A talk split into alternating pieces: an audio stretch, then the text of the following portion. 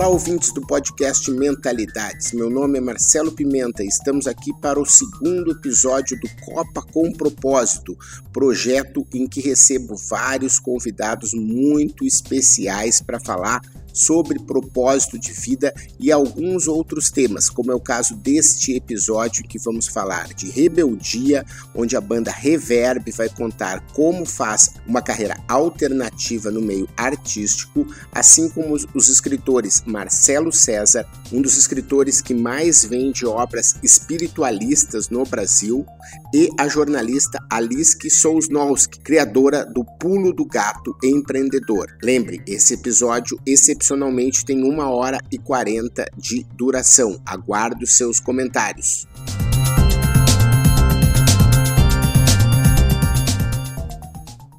Olha só, bom dia, bom dia. Já estamos no ar no nosso segundo episódio do Copa com Propósito, uma reunião de malucos que acreditam que pode fazer a diferença usando o tempo em que o Brasil está em campo para discutir um pouco sobre educação, sobre filosofia, sobre propósito, sobre arte, sobre literatura. Enfim, é muito bom estar com vocês aqui com a gente nessa manhã de sexta-feira ao vivo nesse Copa com propósito. Eu quero dar aí as boas-vindas para o pessoal que aceitou o convite, que já está conosco. Por favor, se vocês quiserem dar o alô aí para o pessoal. Alice, bom dia. Bom dia, Marcelo. Tudo bem? Tudo bem? Como é que tá? Tá animada aí para entrar em campo? Tô super. Esse jogo é ótimo. Ah, Obrigada pelo convite. Maravilha, legal. E aí, estamos aí na, na, na, lateral direita, Alan. Beleza? Tô na área. E aí, Alan, tudo bem? Ah, o Alan é da banda Reverb, né? Vocês vão conhecer um pouco mais. Está no Rio de Janeiro, é isso, né, Alan? Isso, eu moro no Rio. Tô aqui, meu parceiro do Reverb, o Thiago, está em São Paulo. Dá um alô aí, ponto esquerdo. E aí... Bom dia para vocês. E aí, Tiago, tudo bem? Muito bom estar com você aqui. E completando aqui nossa escalação de hoje, o Marcelo César. Tudo bom, Marcelo? Tá sem som. É, o Marcelo ainda está uh, ajeitando o seu som, ainda não. Ó, o mascote aí, ó. Ó, e aqui nós já estamos com o nosso mascote, né? O Marcelo perdeu o áudio, mas daqui a pouquinho ele volta, né? E não vai ter problema, porque ele vai falar bastante, vocês vão conhecer sobre isso, né? Então, esse aqui é o Todd, o nosso mascote, que também já está conosco aqui, participa não só do Copa com Propósito, como das minhas aulas, né? Eu dou aula na SPM, em AD, e eu não tenho como evitar, os meus alunos já conhecem ele também, porque ele fica. e ele não atrapalha, muito pelo contrário. E aí, Marcelo, deu certo seu áudio aí? Não sei, e agora? Tá ouvindo? Agora sim. agora tá, né? Legal, bacana. Ah, então tá, Xará. Bom dia, Xará. Bom dia, bom dia. Muito bom estar com você aqui. Daqui um pouco nós vamos saber mais um pouco da história do Marcelo César, que é uma história muito bacana e vocês vão gostar demais. Então, a ideia mais ou menos é essa: a gente aprender junto. A gente tem um, um site, as pessoas se inscrevem, recebem o link. Né? Quem ainda não recebeu o link, agora que a Alice começar a falar, eu vou parar um pouquinho, vou lá e vou copiar o link para o grupo do chat para que as pessoas estejam lá conosco. E para se inscrever é www.copacompropósito.com.br. E a ideia é a seguinte: por exemplo, vamos começar com a Alice, né? Que é uma pessoa que eu conheci fazendo um projeto chamado O Pulo do Gato. Né, que o pulo do gato é, são frases, né, são inspirações para as pessoas que querem empreender, para saber qual é o pulo do gato empreendedor. Né? E assim ela ganhou, aí, no, de certa forma, notoriedade, fazia também outras atividades. Depois a gente se cruzou no meu sucesso.com e mais recentemente ela lançou um livro. Né, daquela coleção For Dummies, né, que é famosa no mundo todo, né, e que eles botaram politicamente correto agora, né, que é para principiantes, né, que não é mais for dummies, né, e, e ela criou empreendedorismo para principiantes. Então, eu posso ter errado alguma coisa, mas eu acertei, eu acho que uma boa parte, e, e aí tem muito a ver com o propósito de disseminar a educação empreendedora. Foi dessa maneira que você, esse é seu propósito, Alice, como é que você descobriu e como você vem trabalhando essa questão de exercitar na prática seu propósito de vida? Bom, tá, o áudio está saindo, né? Beleza. Bom, obrigada de novo pelo convite. Eu tô adorando estar nesse jogo. Muito melhor do que estar tá vendo os caras lá correndo atrás da bola. É um prazer aí, quero conhecer a história de todo mundo. É... Então, Marcelo, na verdade, é, é, bem isso que você falou. Eu não sabia se você gosta de principiantes, eu adoro leigos. Eu tô com o livro aqui, ó. Deixa eu mostrar. Tá aí, ó. Eu adoro esse nome, leigos. Não, com certeza, leigos, leigos. Não, desculpa, eu que botei principiantes, mas é, é que, não, é que, é que na, na, na, essa coleção, originalmente, ele nos Estados Unidos era For Dummies, né? For Dummies, E depois é, teve, tipo, para idiotas, assim, logo no início, é, das primeiras é. edições. Né? E nesse sentido que ele ficou é, politicamente correto. É, eu mas eu acho legal esse conceito da gente se achar, e eu acho que isso tudo é, tem muito a ver com empreendedorismo, a gente se achar principiante ou leigo ou eterno aprendiz, né? Porque a gente, é, eu dou aula de empreendedorismo também lá na PUC, e ontem à noite eu estava lá dando aula e a gente falou exatamente isso. Falou assim, meu, a gente está sempre numa eterna construção. A gente nunca vai estar tá pronto, né? A gente vai estar tá sempre aprendendo, sempre se, se aperfeiçoando, se fazendo.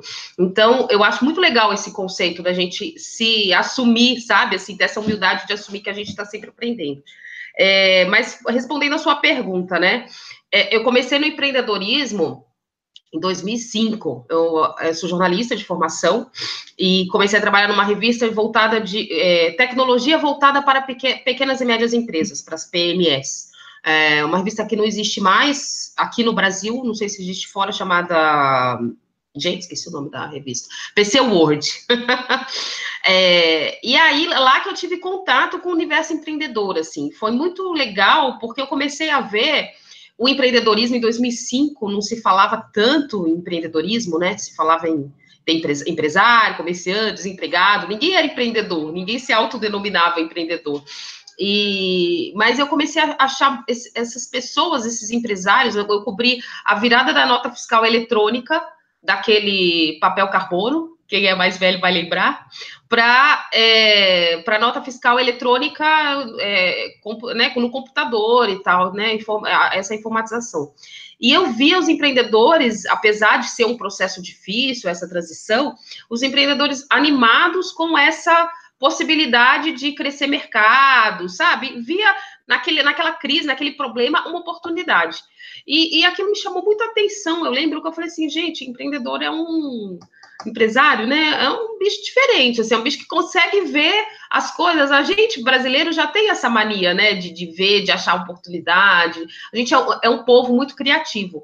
Mas os empreendedores conseguiam transformar essa criatividade em algo palpável, alguma coisa de valor, conseguia vender isso. E aí eu comecei a me interessar muito por esse, por esse universo, tanto que eu saí da revista pedi demissão e fui empreender. Isso em 2005, montei minha empresa em 2006, é, uma agência digital com meu marido, era sócia do meu marido, e montamos uma agência digital e eu tô nesse, nesse universo até hoje.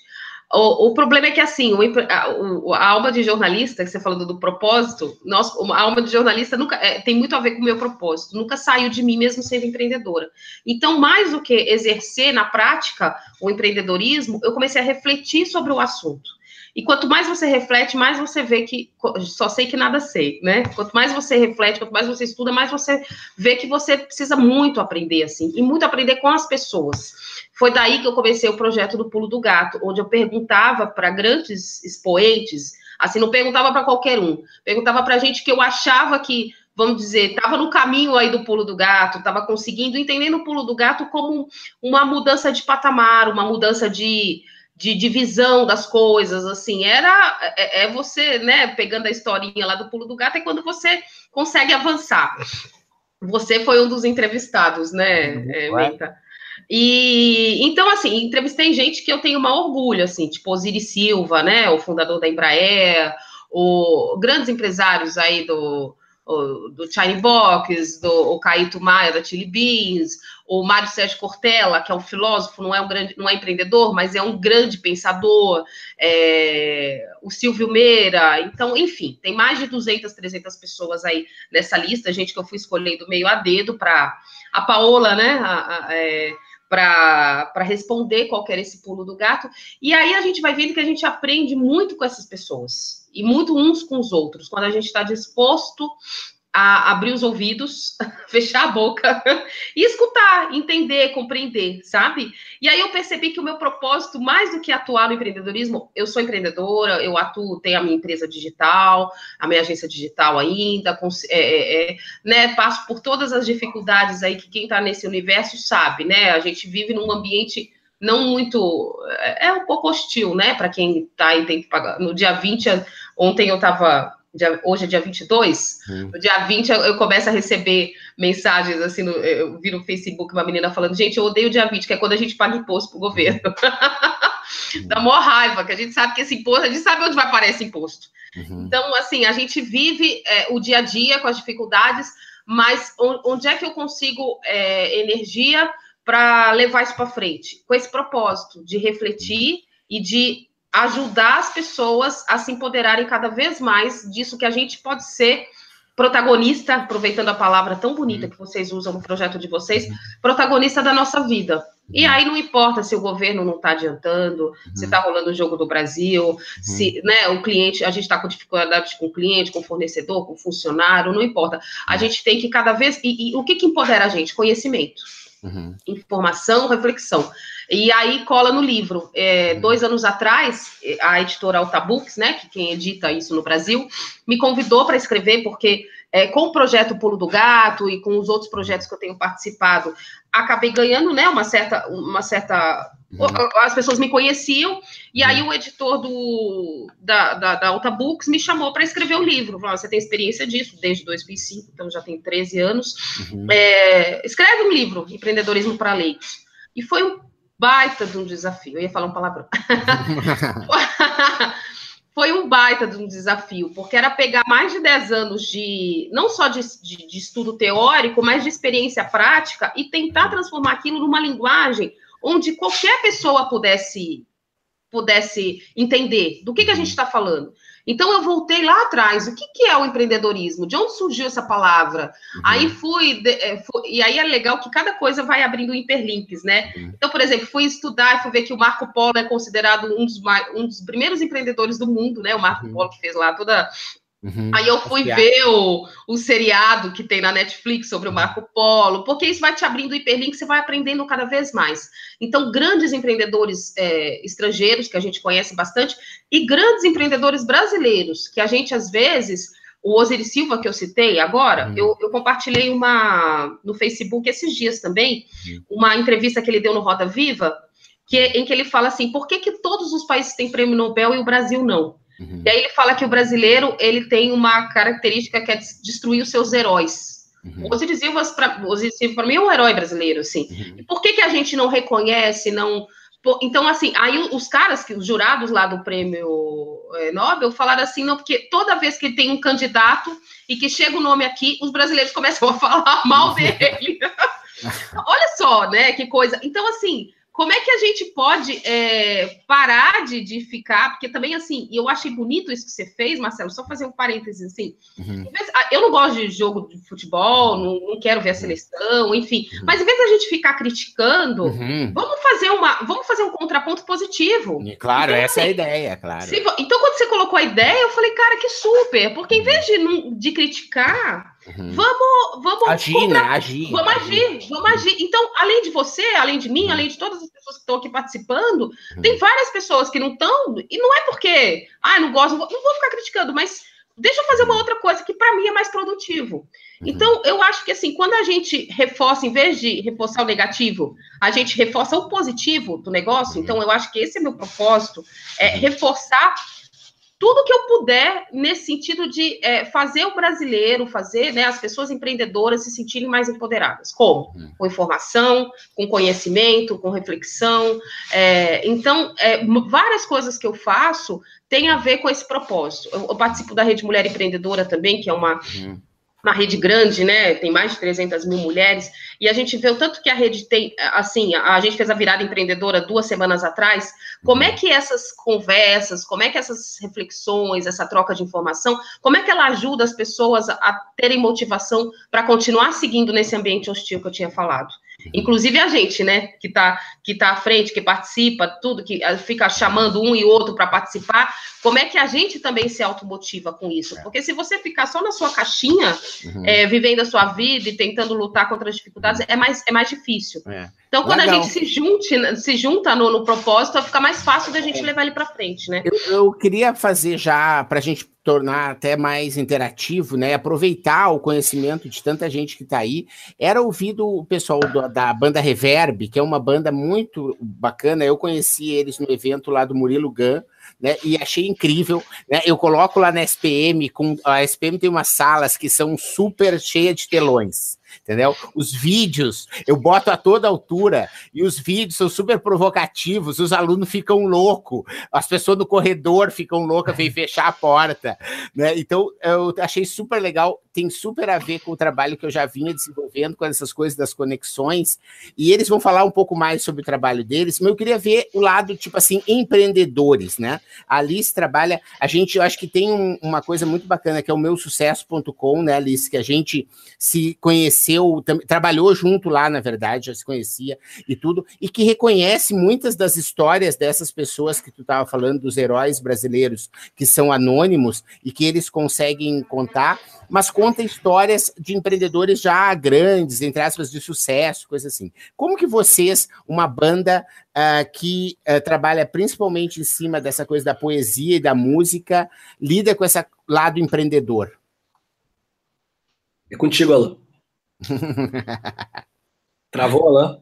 Passou a bola. Não, ele congelou, inclusive. Ele, ficou, ele tá fingindo. É, ele, tá ele, ele, tá fingindo super bem, cara. Vou te dizer que o cara é estátua de cera.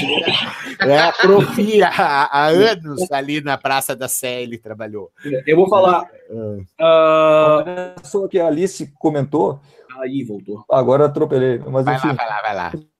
Eu tenho meus heróis também são da literatura, porque a gente também acaba deixando isso passar, né? A gente valoriza muito a galera de fora, uhum. seja música, seja escritor.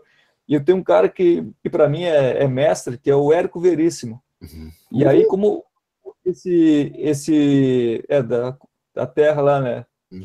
Então, como a Alice comentou do pulo do gato, do livro dela, uh, no meu primeiro livro, que chama o Zé Ninguém, era o Zé Ninguém é o pulo, as frases e as histórias de um cara sem nada a perder. E por que, que eu botei esse pulo?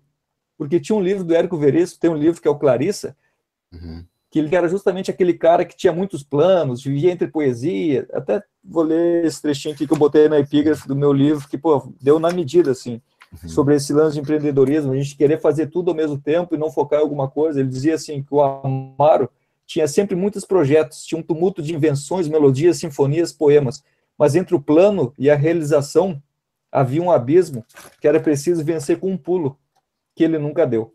Aí, pô, quando eu li isso, pensei, caramba, sou eu esse cara entre melodias, planos, sonho, eu quero fazer isso, quero fazer aquilo, mas e o pulo de fato, uhum. que eu nunca dava. Então, eu resolvi materializar isso, seja em, em, em livros, uh, seja em música, e aí, para minha sorte, encontrei o, esse centroavante aí chamado Thiago, uhum. que é o cara que, que meu parceiro há anos já, a gente trabalha junto há mais de 15 anos, que a gente tinha essa insatisfação mesmo de estar dentro, inserido num mercado que a gente não se realizava, porque o lance do propósito passa muito por isso, por realização profissional, não, uh, realização pessoal, não só a financeira, uhum. pelo menos é o que eu acredito.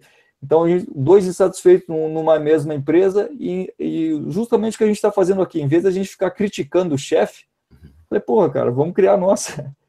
A gente teve, teve esse entendimento de, ao invés de ficar dentro de uma de repente tirando o lugar de alguém ou vivendo o sonho que não era nosso e atrapalhando o sonho do cara, porque a gente não, não tira o nosso da gaveta e, e bota na prática. Então surgiu daí esse ímpeto de, uhum. de fazer o viver disso. Né? Mas, mas essa, essa questão que eu acho que a Alice pega, uh, e eu, eu, acho que eu, eu tenho o Trem, né, que é um livro, tá, daqui a um pouco eu tenho por aqui, que também busca orientar empreendedores, até te dei lá aquele dia, uhum. né, de fazer, porque a, na, no, dentro do meu propósito tem assim, cara, eu não quero que o cara que foi demitido e que ganhou 10 mil reais de fundo de garantia use mal esse dinheiro, entende? E as pessoas podem ir na feira do empreendedor, o cara tá lá vendendo uma coisa que diz assim, faço canecas. Porra, 10 mil reais, é exatamente o preço que eu tenho. Olha só, é um sinal. Vou comprar uma máquina de canecas, entendeu?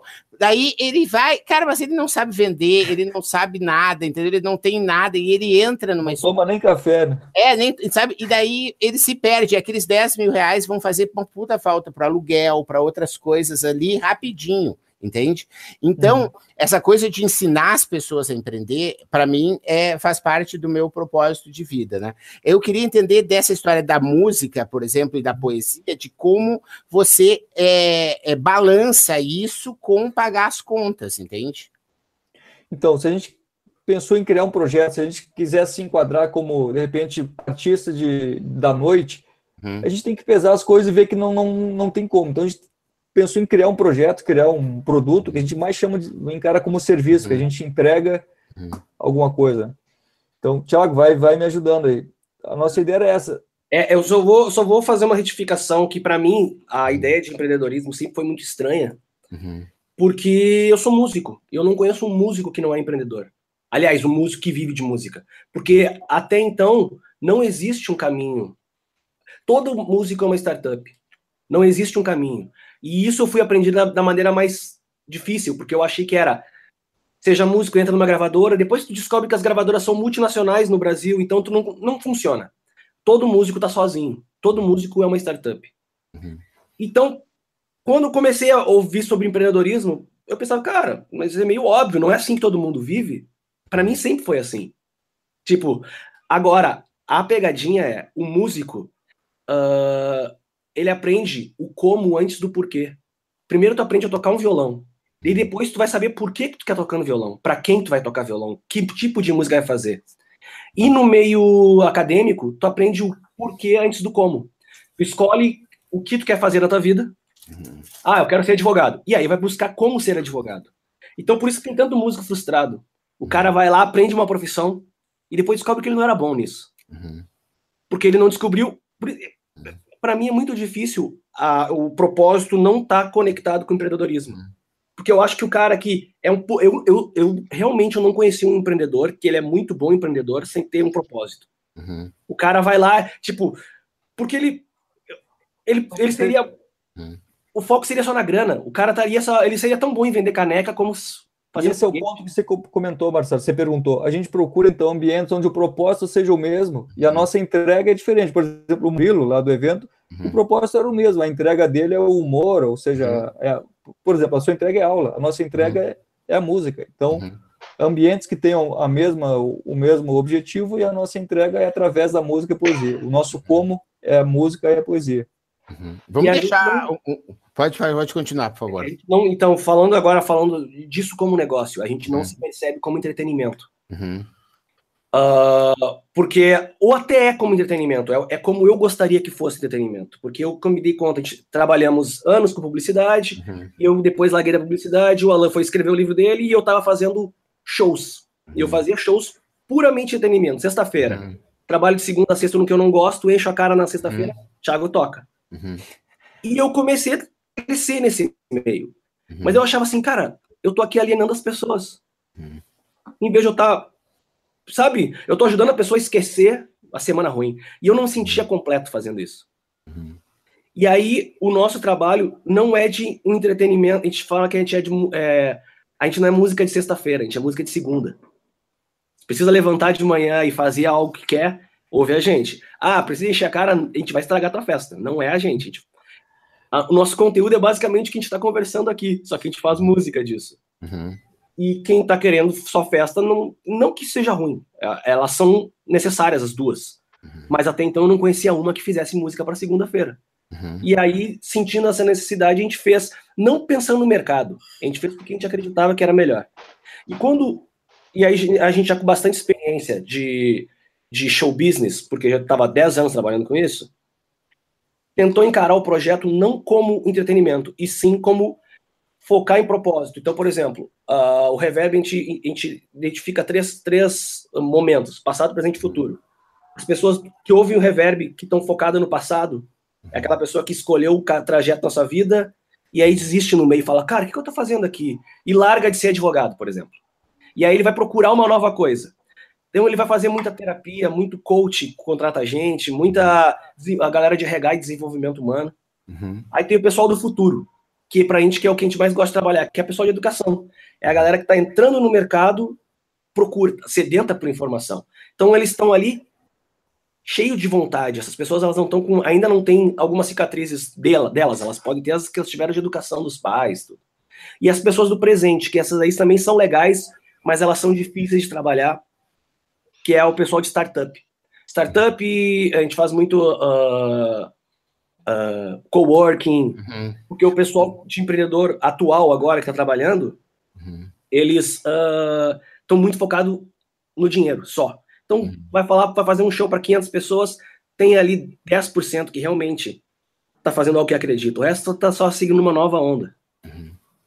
Legal. Cara, eu em várias coisas que tu falou que eu anotei que eu quero, voltar aqui. O bom desse programa aqui é que ele tem um certo tempo, a gente vai poder voltar. Mas eu quero deixar o Marcelo César dar sua primeira contribuição aí, ele que está vendo agora e vivendo uma, uma nova situação, né? O Marcelo é um dos autores mais lidos do Brasil, tem vários best-sellers, né? E era um escritor que estava numa editora, estava numa situação de certa maneira confortável, né? E agora ele está aí como uh, um editor. Daqui uns dias ele está com os direitos do livro dele na mão e ele tem que saber o que fazer disso, né, Marcelo? Como tu está te vendo como empreendedor e como vê o empreendedorismo na tua vida? Oh. Olha só, é, o som tá indo? Tá, tudo ótimo. Então, é, é, olha só, eu vou pegar aí na, na, na, eu vou pegar carona aí no, no Tiago, porque assim, o que que acontece? É, acho que o escritor também, assim como, né, como, como músico, é, acaba sendo também tendo que se virar e, e, se transforma mesmo no empreendedor. É assim, talvez depois que eu te conheci e depois que a gente começou a ter contato, é que eu tomei eu, eu tomei ciência de que eu sou um, eu sou um empreendedor ou que eu vou agora começar a me, melhorar nesse caminho entendeu? Contigo. Mas, assim, desde o primeiro momento em que você decide que você vai escrever e que você vai publicar um livro e tudo mais, e acho que o Alan também deve ter essa experiência, porque ele publicou um livro, é, às vezes vem uma, uma ideia muito romantizada na cabeça das pessoas uh, de que assim, ah, eu escrevo um livro, de repente eu vou, você publica, você coloca em algum lugar, numa editora, ou hoje até de uma maneira mais fácil, né? Você vai na Amazon, você coloca seu livro. Qualquer um hoje pode colocar, escrever qualquer coisa e colocar lá na Amazon, entendeu? Mas uh, você fica é, completamente é, preso é, na, nessa ideia de que é, você que é, você pensa que você pode contar com uma série de, de, de, de, de, pessoas e que vão poder te ajudar. E hoje também, assim, acho que como a música, a, a maioria das editoras no Brasil hoje é, está se tornando, a maioria está se tornando multinacional também. Então você acaba tendo que seguir uma série de, de, de, de regras é uma série de, de, de, né, você tem que ter um caminho que você precisa a, entrar para seguir. Não é, não, não, acaba não sendo uma coisa muito é, de você é, poder fazer sozinho.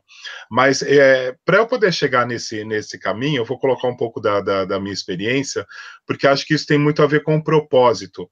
Eu acredito, particularmente, que o propósito, uh, eu acho que a gente tem desde quando a gente nasce, de uma certa maneira sabe? Eu vou mais por essa linha, né? Como eu sou né, é ligado mesmo né, com espiritualidade, eu sou um cara espiritualista, independente, obviamente, mas assim, né, eu, eu, eu, eu respeito todos os credos, todas as religiões, mas não estou aqui falando de, de né, nem de, de religiosidade, nada disso. Mas eu acho que a gente já nasce, acho que todos nós já temos, acho que você já tem um músico dentro de você, já tem um escritor, já tem um empreendedor, já tem o professor. É, eu acho que isso já vem com a gente. Mas o que, que acontece? Ao longo da nossa vida, nós somos criados a ser de uma determinada maneira, a seguir uma determinada carreira. Então, quer dizer, uma criança virar para um, um pai, para uma mãe, e falar que ele vai querer escrever quando crescer, os pais não vão estimulá-lo. Né? Se uma criança uh, falar, não, eu vou, o que você vai fazer quando crescer? Eu vou ser músico. Nossa, talvez assim, antigamente acho que até você apanhava entendeu? Hoje já, né, já tem a lei da palmada, você não pode nem mais dar palmada, mas você concorda? Porque, assim, é médico, é advogado, é engenheiro, eram as profissões clássicas, né, que você deveria seguir. E os anseios, né, do, do, da tua alma, isso daí acabava ficando escondido. Então, acho que isso que acontece, né, até como o Tiago estava comentando, quando você chega lá na frente, você é um advogado, você até tem uma carreira boa, entendeu? Mas eles falam, nossa, mas o que, que eu estou fazendo aqui? Por que, que eu estou fazendo isso?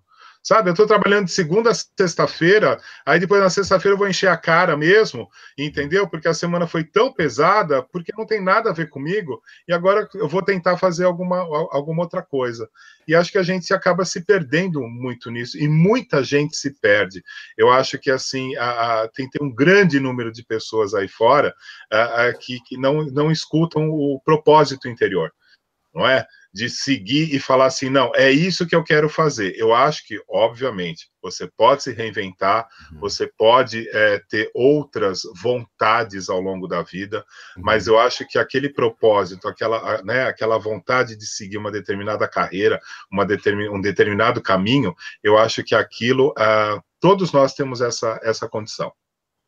Que bacana. É, eu acho que também tem alguma coisa de você descobrir um pouco mais isso e de tentar liberar. Você vai gostar muito das músicas do pessoal aí do Reverb, né? Porque que eu, eu tenho escutado muito, eu tenho agora as letras, eu já sei vários detalhes e tem várias coisas que uh, falam exatamente sobre essa questão aí. Eu queria ouvir da Alice se ele. Eh, tem várias coisas que eu queria ver. Se essa história, se empreendedorismo se aprende ou se você nasce empreendedor, que um pouco o, o, Marcelo colocou um pouco isso, queria que tu explorasse. E a outra frase que eu queria ouvir tu explorar é: todo músico é uma startup. Você concorda com essa frase? Deixa eu ligar o áudio aqui. Adorei essa frase. todo músico é uma startup. Todo, todo é. artista, todo artista. É. Então, Todo escritor é uma startup. a, é, que a gente está, assim, é, a gente, eu estou falando que eu estou me colocando aqui no papel de escritora. Uhum. É, mas, assim, no terreno incerto, uhum. correndo risco, uhum. não sabe como é o dia de amanhã, quer dizer, qualquer artista é assim. E, e, é muito legal isso, assim, é, que vocês estão falando, e eu concordo. Eu acho que a gente nasce com todos os potenciais. É, nasce, nasce com potencial empreendedor. Você vê criança, né? É, eu, eu dou aula de empreendedorismo, né? Como eu falei, para adulto na PUC, mas eu já fiz várias experiências para dar aula de empreendedorismo para criança. Eu já cheguei a dar aula de empreendedorismo para crianças de 8, 9 anos. Hum. E foram sensacionais as aulas. Eles me deram vários chapéus, assim. Porque a criança nasce empreendedora, a gente nasce com esses potenciais. É, é a questão de querer desenvolver ou não.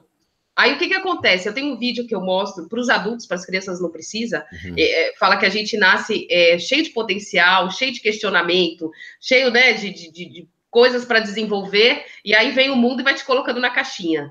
Então, você mora num prédio que é retangular, é um vídeo super legal. Depois eu mando o link aí no, no grupo. Mundo redondo e retangular aqui. É, aí é você legal, pega é o elevador bacana, retangular, é. aí você trabalha no, no, computador que é quadrado, né? Quadrado retangular, pega o celular que também é quadrado, é tudo quadradinho, tudo fechadinho na, na, na, na caixinha.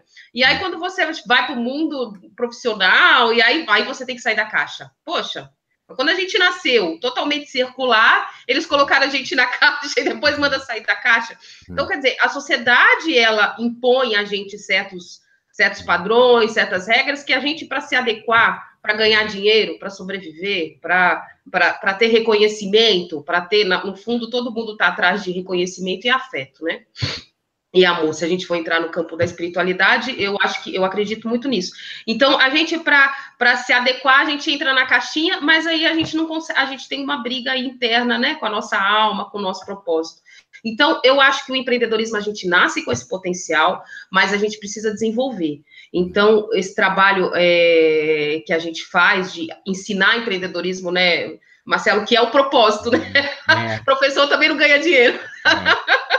É. é, é, o, é o propósito, por quê? Porque as pessoas precisam, um músico, um artista, quando começa a trabalhar e tal, ele precisa ter essa, esse, esse, esse empoderamento, de novo vou usar essa palavra, para saber assim, meu, eu vou cuidar da minha própria carreira. Porque não adianta, a gravadora não vai me ajudar, não vou ter um chefe que vai me ajudar, meus é. pais não vão me ajudar, eu vou cuidar da minha própria carreira. Aí a gente precisa de ferramenta. Aí você precisa de um conhecimento técnico, você precisa se desenvolver, se capacitar. E aí, assim, é sempre aprender. Vou falar aqui de novo, mas assim, aprender, aprender, aprender sempre. Então, eu vejo duas coisas. A gente tem a soft skills, que é quando a gente desenvolve toda a nossa capacidade de, né, de pegar essas é, é, é, essa ousadia, essa coragem, o foco, a resiliência e tal, mas a gente precisa também das hard skills, que são é, competências técnicas que a gente precisa desenvolver para a gente encarar esse universo empreendedor. Com bacana. Alguém quer falar? Eu lembrei de uma que o Marcelo falou ali do, dos escritores, tal, que tem que sempre uh, depender de alguém, ou as pessoas que sempre entram no, na jogada sempre levam alguma coisa. Acho que esse é o problema também de você não assumir a, a responsabilidade de, do próprio livro, das próprias negociações, enfim. Mas eu lembrei é, o, que, o, que ele comentou do antigamente o cara dizia que era músico, perigava apanhar e tal. Eu lembro que eu ouvi uma piada. Quando eu falei, é, me perguntaram recentemente, ah, o que, eu sou, eu sou escritor tal. Daí o cara falou assim: você sabe qual é a diferença entre o escritor e uma pizza tamanho família? Daí eu falei, pô, não. É que falei, que a pizza alimenta seis pessoas, pelo menos. O escritor vai, vai passar fome.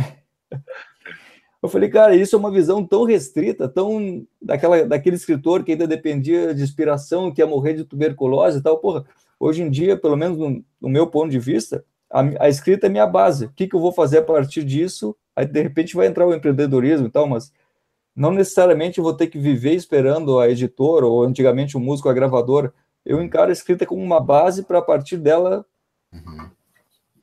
É, e acho que tem também essa, Ala, que uh, você falou da pizza, mas é uma coisa que eu escuto muito, assim, no, principalmente nos últimos anos, opa, tá passando um ser aqui, é, é uma gata. É, o que eu escuto é, é muito, assim, é, é o seguinte, é, o que, que você faz? Ah, eu escrevo, eu sou escritor. Tá, e você trabalha com o quê? É, mas como professor, né? Ele trabalha com o quê, né? É, entendeu? Então, assim, é, é como se é, é, é escritor, a, a, músico, ou né, o artista e tudo mais, não fosse, uh, não, não fosse uma profissão, né, não fosse um trabalho. Até né, fazer trabalho, sucesso, né? É, acho que aquilo que a Alice colocou, de repente o trabalho fica como sendo é, na caixinha, né? Você tem que estar tá um escritório, ou você tem que trabalhar numa firma, tem que ter um chefe, tem que ter um pagamento no fim do mês certinho, né? No dia 5, no dia 20, sabe? O vale no dia 20, é assistência médica. Então, se você não tiver isso e você viver por conta e risco, que acho que é o que a gente faz, não é? Uh, para as pessoas é como se a gente tivesse mesmo fora da caixinha, né? Eu acho que é isso. É. Eu, só, eu só quis falar, eu acho assim que a ideia também é a gente não ficar concordando só com as coisas e poder também, né, por exemplo, essa frase do todo mundo é uma startup, eu concordo, por exemplo, tipo que o Raul Seixas foi uma super startup, entendeu?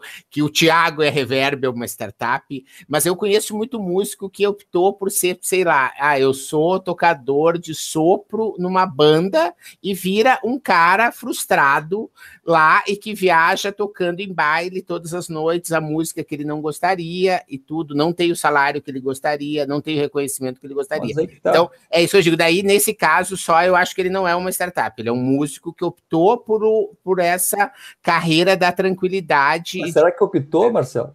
É. Quando vê, ele não, ele simplesmente foi, foi deixando acontecer, acontecer e se perguntar o que, que ele quer tocando esse trombone na banda não, tal. É. Ele quer ser descoberto, ele quer ser o é. melhor, ele não sabe. Uhum. Por experiência, eu vou citar o que a Alice falou ali sobre o que eu acho que a maioria dos músicos hum. que, que optaram por, hum. por, por só trabalhar para os outros é porque uhum. eles não desenvolveram as soft skills que a Alice comentou. Legal, é isso aí, isso aí. Eu acho que o, o optou, para mim, foi a palavra errada. É, verdade, assim, não, não percebeu, ele não teve a coragem de é, dizer, não, eu vou enfrentar e vou para a rua e vou talará, parará né? Nesse sentido que eu digo que ele optou porque ele escolheu o conforto, né, Alan? Entendeu? No uhum. sentido claro, assim, claro. ele optou no sentido de dizer, não, cara, eu não vou, né? Porque tu tem que ficar, porque essa vida, tanto de empreendedor quanto de músico, de escritor, serve para todo mundo, né?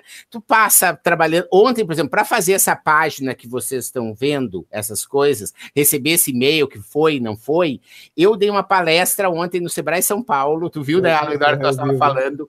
Eu cheguei, daí vim para a Serra, peguei os cachorros que estavam lá no centro, vim, não sei o quê, cheguei 11 e meia. para começar a fazer as coisas, entendeu? Daí eu fiz a duplicação de página do Lead Lovers, não sei o que, tarará, entendeu? Quer dizer, então, eu, na hora que eu digo optou, é porque tem pessoas que optam por dizer, não, olha, cara, seis horas, tchau, gente, é, amanhã vai ter fogo, eu só vou chegar ao meio-dia, entendeu? Eu vou te dar um exemplo bem pessoal, para ser sincero. Uh, uma das, das, possibilidades que eu encontrei era ter um programa de entrevista.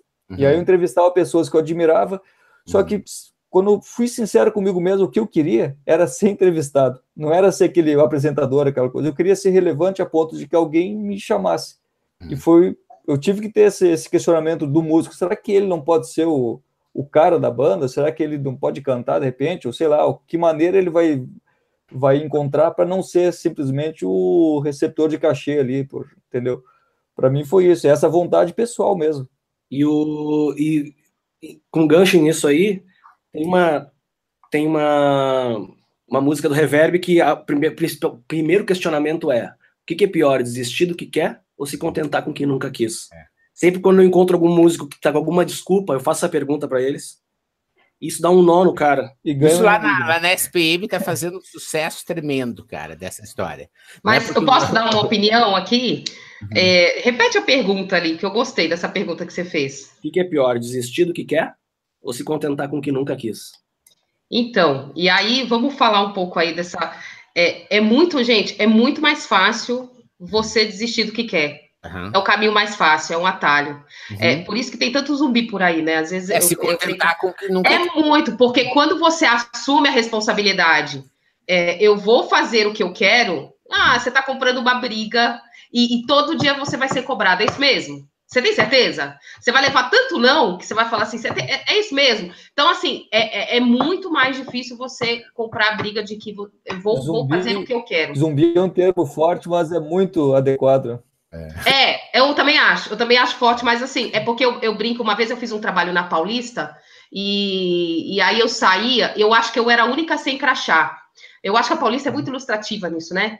É, dessa, dessa sociedade que a gente vive. E aí eu era, eu saía para almoçar, eu fiz, eu fiquei umas duas semanas numa empresa lá, presa numa empresa, e quando eu saía, tava todo mundo com crachá, assim, e você via que as pessoas tinham certo orgulho de estar com crachá. E, e, elas iam almoçar com crachá, quer dizer, você não precisava almoçar de crachá, mas era, é legal você ir, sabe? Então era meio, era meio crachá ostentação. E eu era a única que não tinha crachá, a única, né? Mas eu lembro que eu andava na rua observando e eu, sei lá, eu, eu, ao mesmo tempo que eu me achava muito out, né? Porque eu estava lá só prestando um serviço meio fora dessa sociedade do crachá, eu via que assim, as coisas eram as mesmas. Você vai, você fica lá oito horas por dia no serviço, aí você vai almoçar, você gasta duas horas do almoço, porque quanto mais gastar de tempo do almoço, menos dinheiro você está dando para o seu patrão, mais você está é, aproveitando. E eu falava, gente, eu quero trabalhar rápido, acabar logo, porque eu tenho que chegar às 11 horas da noite em casa, como o Marcelo está falando, e fazer mais um monte de outras coisas. Então, é, é, então quer dizer, era, é mais difícil. Esse caminho é mais difícil. E aí você tem que desenvolver várias habilidades, várias soft skills, voltando nesse assunto de novo, para você encarar essa briga. Essa briga não é fácil, não.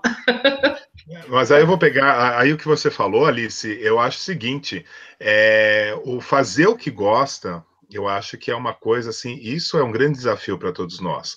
Parece que não, porque as pessoas dizem, ah, fulano foi lá e fez o que gosta, está fazendo o que gosta, isso, aquilo, tudo mais, ah, então ele está realizado e tudo mais. Tá, a gente até tem é, é esse sentimento de realização, mas ah, o que tem por trás para você conseguir fazer o que gosta, não é? Que é você abrir mão de você não ter crachá, de você abrir mão de, de, tá, de sentir, às vezes, né, um, um peixe completamente fora d'água, né, dentro de toda essa da, da, da sociedade, é, você tem que ter muito brilho, você tem que ter uma, uma certeza interior muito grande de que você, de que esse é mesmo o seu caminho, porque senão é, muitos desistem no meio, aquela coisa de nadar, nadar e morrer na praia. Ô, Thiago, dá aquele teu exemplo, cara. Você comentou em relação à tua mãe que você se achava que a tua fraqueza de não conseguir se, se encaixar num lugar era, na verdade. Uma vez eu perguntei para minha mãe se ela tivesse, como ela trabalhou, ela é professora, e ela nunca foi. Não conseguir se encaixar no lugar era, na verdade. Uma vez eu perguntei para minha mãe Oscar, o Oscar entrou porque ele queria dar um depoimento, mas ele entrou com o áudio ligado. Oscar, por favor, desliga aí teu áudio. Continua aí dessa história, Thiago, da tua mãe. Ah. Uh. Quer dar um depoimento, mas... Opa! Estão me ouvindo agora? Legal. Agora... Vai lá, Thiago. Aí eu perguntei para ela, mãe, ela trabalhou, ela se aposentou agora, ela é professora, ela é muito boa professora, mas não era o que ela queria fazer a vida toda. E ela, e ela me lembra que ela falava para mim assim, ai, filho, só falta mais cinco anos, só falta mais cinco anos. E eu pensava, porra, mãe, que pensamento triste. Hum. Que pensamento, eu falei, e aí, e se morrer antes, sabe? Hum. E aí eu falei assim, se tivesse uma opção, fazer, voltar tudo, mas tu tem duas opções, ou tu vai trabalhar no caixa de um banco, ou tu vai ser mendiga. Ela, caixa do banco. Aí eu falei, essa é a nossa diferença, porque para mim seria tão insuportável ser uh, caixa do banco que eu seria mendigo. E aí, o que eu achava que era a minha força, volta e meia ela era percebido como fraqueza. Eu era chamado de vagabundo, o cara que desistia, porque era. Ah, desculpa, gente. Era tão insuportável, era tão insuportável eu fazer o que eu não queria, que, que, chegava a não ser uma opção, né? Não era uma opção, sabe? Eu não consigo. Já fui elogiado, tipo, nossa, Thiago, tu não desiste, cara. Eu falei, cara, não existe outra opção. Dói demais a outra opção. Não é, não, eu não tô forçando, eu só não sei fazer outra coisa. E aí, e aí, e aí é, o que eu sempre encarei como minha fraqueza era minha força, e ou vice-versa, o que eu sempre encarei como minha força era minha fraqueza. De não conseguir suportar. E eu me impressiono com a força de certas pessoas de conseguir suportar uma vida toda. Uma coisa Patrícia, você fazia o quê? Mas, mas, eu, na verdade, eu digo assim que eu sou hoje médico, advogado, do sei que, tarará. O meu lado médico diz assim que essas doenças, muitas vezes que as pessoas têm, sabe, que vão ah, se criando dentro das pessoas e vão crescendo, crescendo. ah, eu tinha uma coisa enorme. Cara, Vontade. Isso aí, pelo amor de Deus, isso aí é frustração, entendeu? Isso aí é engolir sapo, isso aí é um monte de coisa que tá ali, né? Que, né? Esse é meu lado médico, pelo menos, que diz isso, né? Não sei até que ponto eu vou ser reconhecido pelo Conselho de Medicina. O Marcelo tinha perguntado ali o que, que eu fazia, e aí isso é um questionamento muito, muito interessante, porque há pouco tempo agora há pouco, o ano passado, eu fui me dar conta de que o que eu fazia não era como eu fazia. Eu achava que o que eu fazia era o como eu fazia. Por exemplo, perguntasse para mim, o que, que tu faz, Thiago? Eu sou músico. Não, isso é como eu faço. Tanto que eu e o Alan chegamos à conclusão de que a gente. O Alan não é escritor, eu não sou músico. O nosso trabalho, o que a gente faz, que é tá ligado ao nosso propósito, era realmente uh, esse tipo de questionamento que a gente está tendo agora, que é meio esclarecer, era ou uh, filosofar. Uhum. Como que eu faço isso? Via música. Como que ela faz isso? Escrevendo. E eu estava muito satisfeito com o meu como. No início, por exemplo, minha família, eu fiz Senai de mecânica. E eu odiava. Eu fiz todo o Senai e eu odiava. E depois uh, eu ia ser advogado, porque meu pai era advogado. E eu não gostava, mas para ir contra meu pai. E depois eu fui trabalhar como publicitário, que eu adorei, porque eu comecei a entender de marketing, e foi onde eu me, me deparei com o empreendedorismo, comecei a entender comunicação, só que assim mesmo eu não estava me sentindo completo. E aí, quando eu me dei conta de que o como eu fazia não era o que eu fazia, ficou claro, sabe? Eu sou muito bom no como eu faço, eu sou muito bom em músico, música. Mas eu adoro poder conversar sobre filosofia. Uhum. Aí volta e meia e fala assim: não, não é filósofo. Uhum. Cara, qual é o problema? Sou só um filósofo. Então, um filósofo não pode cantar. É. Né? Eu sou músico. E aí é louco, porque eu não vou ter que cantar, porque é ele que chegou às conclusões. Então, sabe? Então, no final, o que eu faço e como eu faço são coisas diferentes. Muito legal. Olha só, o Oscar teve com a gente no primeiro episódio e ele me comentou que ele tem uma história, que um depoimento que ele quer dar, porque ele teve uma gravadora. Oscar, fala aí, abre o áudio aí, conta aí um pouquinho da tua contribuição. É, bom dia a todos. Vocês estão me ouvindo não? Sim, sim. Bom dia. É, então, é, eu estou assistindo com vocês o programa e tive ontem com o Marcelo lá no Sebrae. Muito, muito, muito bacana a iniciativa dele, né? E eu tô, tô do celular, então não, não sei se vocês estão conseguindo tá, me ver tá bem. Tudo bem, tá, tudo bem. Tá tudo bem. Tá ok. Então, é, eu tenho uma história bastante interessante que eu acho que eu posso contribuir. Eu fiquei 15 anos no mercado financeiro e aí e eu fui músico, né? Eu tive banda nos anos 80, é, a gente chegou a, a, a, a, fazer, a fazer turnê e tal, tocar, viver disso na, naquela época. A gente chegou a ter um projetinho ali, né? Eu era muito novo, com aquela 16, 17 anos. E ficou essa sementinha, né, na, na, na, minha cabeça, né, de trabalhar com música, de fazer alguma coisa com música. Bom, fui para o mercado financeiro, trabalhei anos no mercado financeiro, sempre tendo música como hobby. E aí um dia me fiz essa pergunta que vocês estão fazendo aí, poxa, mas será que é, o meu propósito não é viver de música? Será que eu, eu, não, eu, não, eu, não, eu não me daria bem nesse mercado musical, que é uma coisa que eu gosto tanto de fazer? Então a diferença entre o hobby né, e, a, e a profissão, né? E aí eu saí do mercado financeiro e montei uma gravadora. Montei uma gravadora com estúdio completo e tal. É, eu também tenho formação nessa área de engenharia de áudio. E fiquei 5, 6 anos com essa gravadora, chamava Som Original a gravadora. E eu tive é, duas experiências muito interessantes nesse projeto. Primeiro é que eu aprendi a separar sonho de realidade. Né? É, muitas vezes você tem um hobby, você tem um sonho, e, e para ele se transformar em realidade, você precisa planejar e, e tomar passos com o pé no chão para que ele aconteça. É aquela história de se você tem um sonho, corra atrás, que vai dar certo, isso é até o capítulo 2. Porque a partir do capítulo 2 é muito trabalho duro, pé no chão e planejamento. Né? Então não é só você ter um sonho e correr atrás que as coisas vão funcionar. É, segundo que o, o, o, eu tive essa gravadora em 2008, né? Comecei em 2008 e fechei a gravadora em 2013. Foram cinco anos, né? Eu peguei exatamente o momento em que as pessoas estavam assim, perguntavam para mim assim, escuta, mas por que, que a gente precisa comprar música? Música é de graça. Você baixa, é, copia de um para outro. Não, não entendo por que, que música precisa ser comprada. E eu me senti um pouco ofendido com isso, porque eu era músico, né? E eu falava assim, poxa, mas é meu trabalho, né? Uma coisa que eu faço com tanto, com tanto amor, por que, que você não remunera meu trabalho? Não, porque hoje música é de graça. Hoje, para você ganhar dinheiro com música, tu tem que dar show e tal. Aí você montava os shows e ninguém aparecia. Eu cheguei a ter cinco artistas, um deles com, com cinco perfis de Facebook lotados e, e, com Instagram lotado, e você dava, marcava o show, fazia a promoção e ia 30 pessoas no show e, e, e, a internet bombando, né? Então, assim, o meu testemunho nesse negócio da, do ramo da música é que é, é preciso separar propósito, sonho de realidade.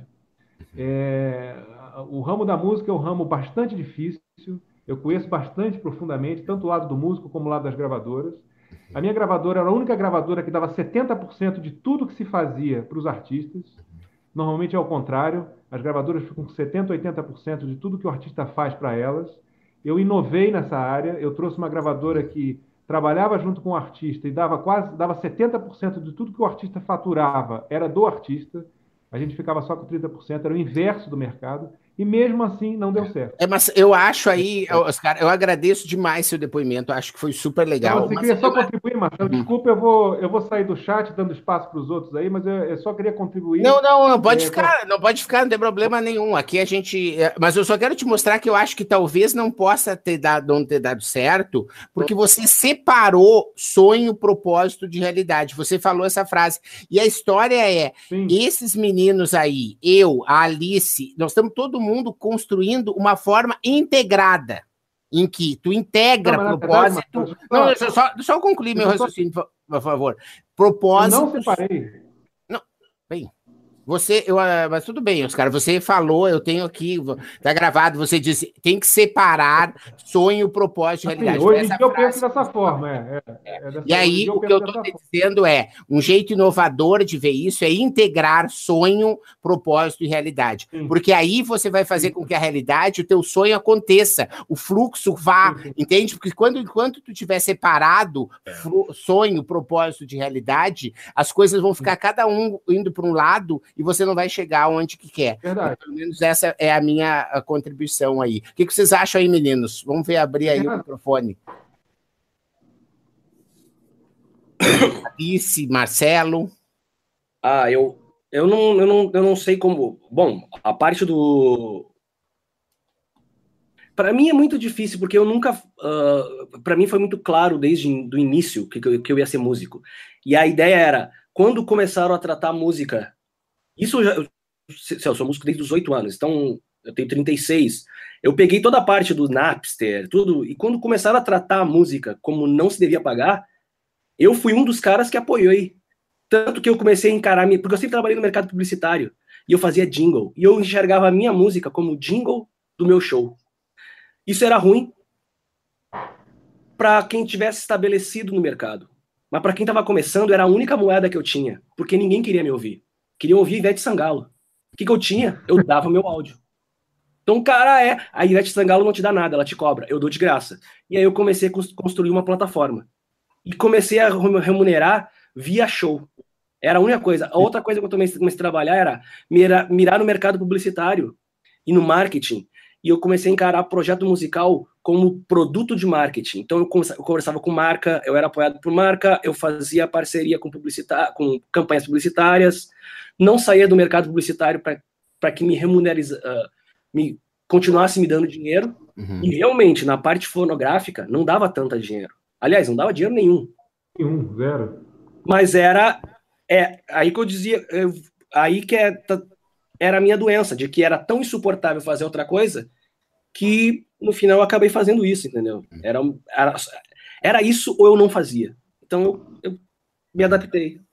Legal. Obrigado, obrigado, Oscar. Uh, Alice, nessa tua pesquisa aí do livro, você encontrou uh, modelos de negócios inovadores que reúnem essa parte da, disso que a gente estava falando, sonho, propósito e realidade, que conseguem sobreviver do seu sonho e estão conseguindo fazer, quer dizer, isso apareceu? Como é que isso você vê, Alice?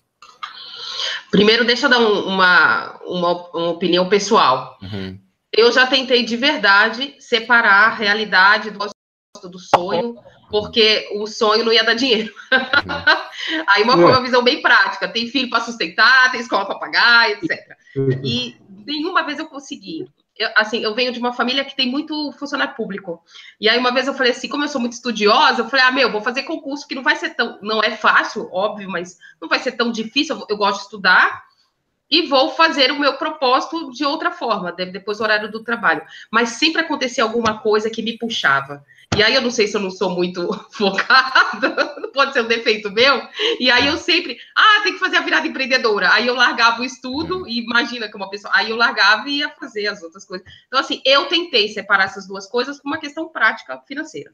Não consegui. Então, aí uma hora eu falei, quer saber? Eu vou viver essa, isso aí que você falou. Vou fazer tudo ao mesmo tempo agora e vou viver meu sonho, meu propósito e vou ganhar dinheiro com isso. Não vou ganhar todo o dinheiro do mundo, mas, enfim, vou, vou viver, vou me realizar do jeito que eu acho que, que é mais que tem mais a ver comigo.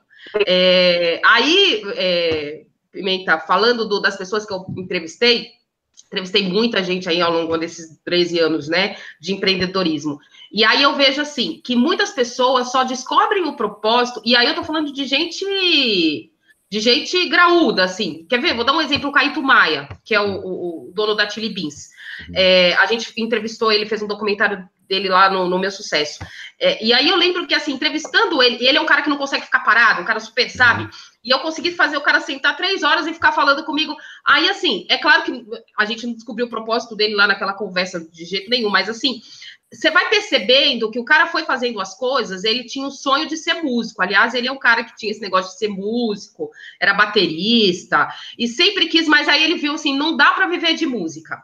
Vou fazer um negócio. E aí fez um negócio de óculos, que começou lá no mercado Mundo Mix, muito pequenininho. Ele é um cara que tem um tiro comercial muito bom, e o negócio foi desenvolvendo, foi desenvolvendo. O que, que é a Tulipins hoje?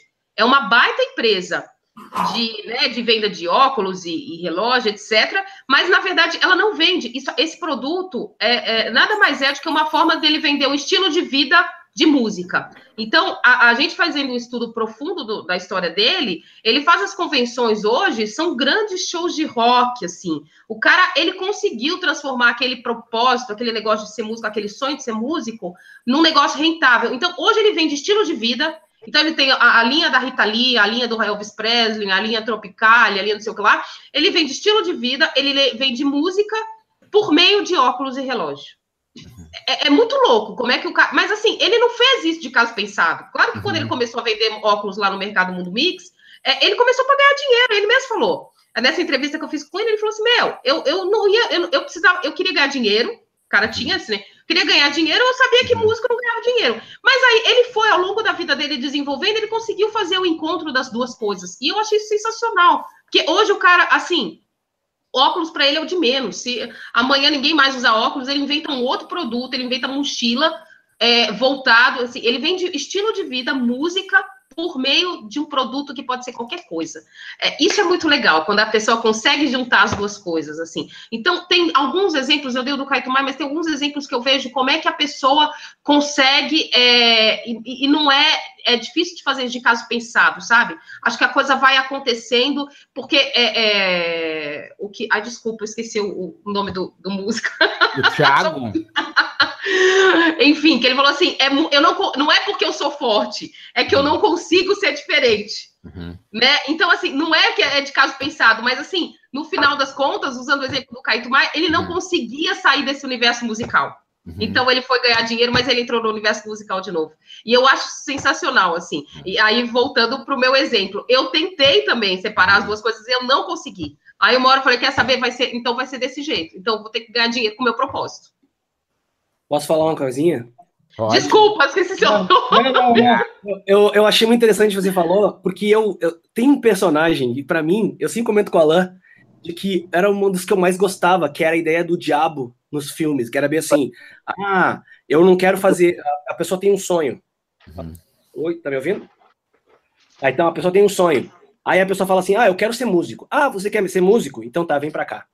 Uhum. Vai, senta aqui nessa sala durante 12 horas e fica estudando essa mesma escala o dia uhum. todo durante 10 mil horas. Não. Ah, então o que, que tu queria? Ah, tu queria uma calça de couro, fazer festa e pegar gente? Tu não queria ser músico, amigo. Tu queria aquela ideia romântica do que tu viu no filme. Uhum. E eu sempre falava que eu, eu, eu, queria assim, ah, tu quer, não quer, não quer fazer nada na praia? Eu deixo essa pessoa paralisada na praia. Não vai fazer nada. Ah, mas tá queimando só, tu não queria fazer nada? E era para mim é basicamente isso aí. O cara, ele acha que queria ser músico, mas no momento que ele for ser músico, ele vê assim: ah, músico não ganha dinheiro. Não, não. O músico que não tá disposto a ficar 12 horas por dia durante 10 mil horas, está, não, não, vai, não vai ter a, o hard skill para daí começar a competir. É. A gente fez um evento no Cubo, acho que eu e a Paola, chamado Glamour Empreendedor, né? Que era isso, é o glamour músico, né? Eu quero a limousine, eu quero o convite chegando para o Réveillon no Copacabana, não sei o quê. Aí, quando tu vê que o preço a se pagar por isso é muito mais do que a pessoa está disposta. Uhum. E olha só que louco, o cara tinha uma capacidade tão grande comercial que quem sabe ele não tivesse, ele não conseguiria vender o produto dele músico tanto quanto, quanto que ele fez em vender o lifestyle músico. Uhum. Ele vende com óculos. É. E olha que desperdício seria. Se ele não descobrisse isso, ele poderia ser um músico frustrado tocando mal, uhum. porque ele não ia querer se esforçar para ter Uhum. Ou não ter conseguido grana, né? Porque eu acho que essa é a história de, de, as pessoas conseguirem, e a Alice, eu, e tem várias outras pessoas aí que trabalham nesse sentido de estar tá recuperando, eu chamo muito de recuperação da capacidade criativa, né? O Murilo chama de reaprendizagem criativa, né? Quer dizer, tem várias abordagens aí que dizem respeito a essa capacidade da pessoa se reconhecer no seu propósito e desenvolver essas questões que precisam é, ser feitas, né? Quero o, ver quem quer aí falar. Marcelo, tá aí um pouquinho. Eu vou falar porque, Oscar, é, Oscar quer falar? Olha só, é, eu acho que com, com, essa, com, com essa coisa do, do, do, de, escrever, né, com o lance de escrever, é a mesma coisa, porque assim, é, também tem esse glamour. Uhum. Né, você se tornar um best-seller, você se você está na lista Paulo da Veja, é, Paulo Coelho, é, são as referências. Então, a, a, às vezes, não é nem o, o, propósito, é, é, uma vontade que você tem uh, de, de repente, né, dentro da sua frustração, falar assim: ah, não, então, ah, então eu vou escrever um livro e de repente eu vou fazer muito sucesso e vai ser o máximo. E de repente não é isso, porque eu acho que a verdadeira, né, a vocação do músico, a vocação do, do, do, do de um escritor, é, eu acho que está é, é, no, né, usando a palavra que acho que cabe bem, isso não, não chega a ser um palavrão, mas um elogio, é no tesão de você fazer isso. Né? Então, assim, é, eu, escrevo, eu, por exemplo, eu escrevo desde de, de pequeno. Então, desde pequenininho eu já era chamado lá para ler redação nas outras salas de escola, tudo mais tal, porque eu já tinha, um, a, a, sei lá, já começava a ter um pouco de técnica para poder escrever umas coisas legais tal. Depois isso foi abortado, porque, é claro, entrei naquilo de que é, é, você tem que trabalhar no Banco do Brasil, você tem que ter uma profissão digna, você tem que fazer alguma coisa, né? Não isso que é artista é aquilo que o Alan falou, né? O, o escritor ele vai morrer tuberculose, né? Vai ser bêbado, vai ficar caído na sarjeta, escrevendo lá e, e, e vivendo, né? Da caridade do, do, dos amigos. Tomando absinto. É, mais ou menos isso. E aí, de repente, eu acho que aí tem. É, é, o que entra em tudo isso, eu acho que é do preço que a gente realmente paga. Né? Eu, é, é do, é, do mesmo jeito, eu não sou escritor a vida inteira. Né? Eu acabei entrando nesse formato aí da família, então aí né, me tornei né, contador. Hoje eu sou contador de história, mas eu, mas eu me meu, e formei em, em contabilidade. Então, eu me formei em contabilidade, administração de empresas, fui trabalhar em banco. E hoje, quando eu tenho assim na, na, na, minha mente, quando eu ia lá na Paulista, né, quando eu ia no Bank Boston, né, no Citibank, que eu trabalhei por, por algum tempo, e eu entrava lá para poder fazer a, a, a para trabalhar de terno e gravata, aquilo para mim era morte, entendeu? Aquilo para mim era uma coisa muito difícil. Mas a, a, a, eu acho que aí depois sempre vem alguma, alguma coisa que te desperta, né? Para mim não foi uma coisa muito muito agradável, mas a, a, quando me despertou, que eu falei assim, não, eu, eu, eu não quero mais saber. Né? E realmente eu larguei, eu, eu, eu, fui, eu sou um cara. Como posso... foi essa história? a ficha do teu propósito, Marcelo? Olha, eu vou colocar, às vezes o propósito, as coisas vêm pelo amor ou vêm pela dor. Uhum. Né? No meu caso, eu estava né, justamente isso, né, terno, gravata, pastinha, né, trabalhando até meia-noite, né, enlouquecido, né, porque eu trabalhava na área financeira. E aí, de repente, o que acontece? Um dia eu sofri um sequestro relâmpago. Uhum. Eu fui pego no meio, no, no, meio da rua em São Paulo, e aí três caras me, me pegaram com uma arma na cabeça e assim, ó, meu amigo, acabou para ti. Agora, né? E aí eu fiquei naquilo, eu tive assim, acho que uns 10, eu fiquei com eles uma hora e meia. Então, assim, deu para refletir sobre minha vida inteira. Passou um filme né, na cabeça, né? Desde que eu nasci, até né, que eu tinha consciência do meu nascimento, até aquele dia. E aí, de repente, o que aconteceu? Quando eu tive, uh, quando eu estava com aquela arma, peguei um cigarro, na época eu fumava, peguei um cigarro, dei um cigarro para o cara que estava dirigindo o carro, tal, um dos assaltantes, falei, e né, vamos, vamos devagar. Eu sei que eu fui tomado por uma calma muito grande. E aí, eu, uh, naquele momento, eu, eu falei assim: olha, se eu sair dessa, entendeu? Porque eu acho que eu tenho chance, imagina, eu estava com, com. Não tinha nem. Estava com 30 anos na época. Olha, se eu tiver chance, eu vou, eh, eu vou largar tudo e eu vou realmente atrás daquilo que eu quero. É, do, do, meu propósito de vida. Foi aí que eu tive a, a, a, né, o, veio o propósito claro. Eu vou escrever porque é isso que eu tô, né? A vida é tão curta, a gente fica aqui tão pouco tempo nesse mundo, entendeu? E ainda fazendo o que não gosta, né? O que não, não curte, obrigado, né, a fazer alguma coisa. Então eu vou escrever, porque esse é a mesma, é a minha, a minha vocação. E aí quando é, é, eu tive essa, esse insight, né? É, de repente depois eles me largaram né, lá, lá em Utinga, lá num bairro lá de, de, de Santo André, lá nos Cafundó, né, de, de, não sei da onde.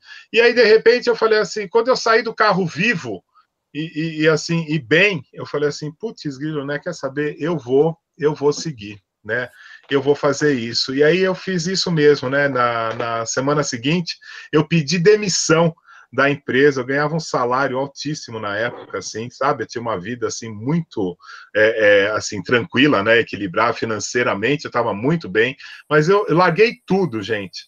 E aí eu fui trabalhar como fui dar aula de inglês para um, um amigo meu que tinha uma escolinha, eu fui para ganhar 500 reais por mês. E aí, uh, mas aí entrei no propósito mesmo, não, eu vou escrever, porque é isso que eu vou fazer.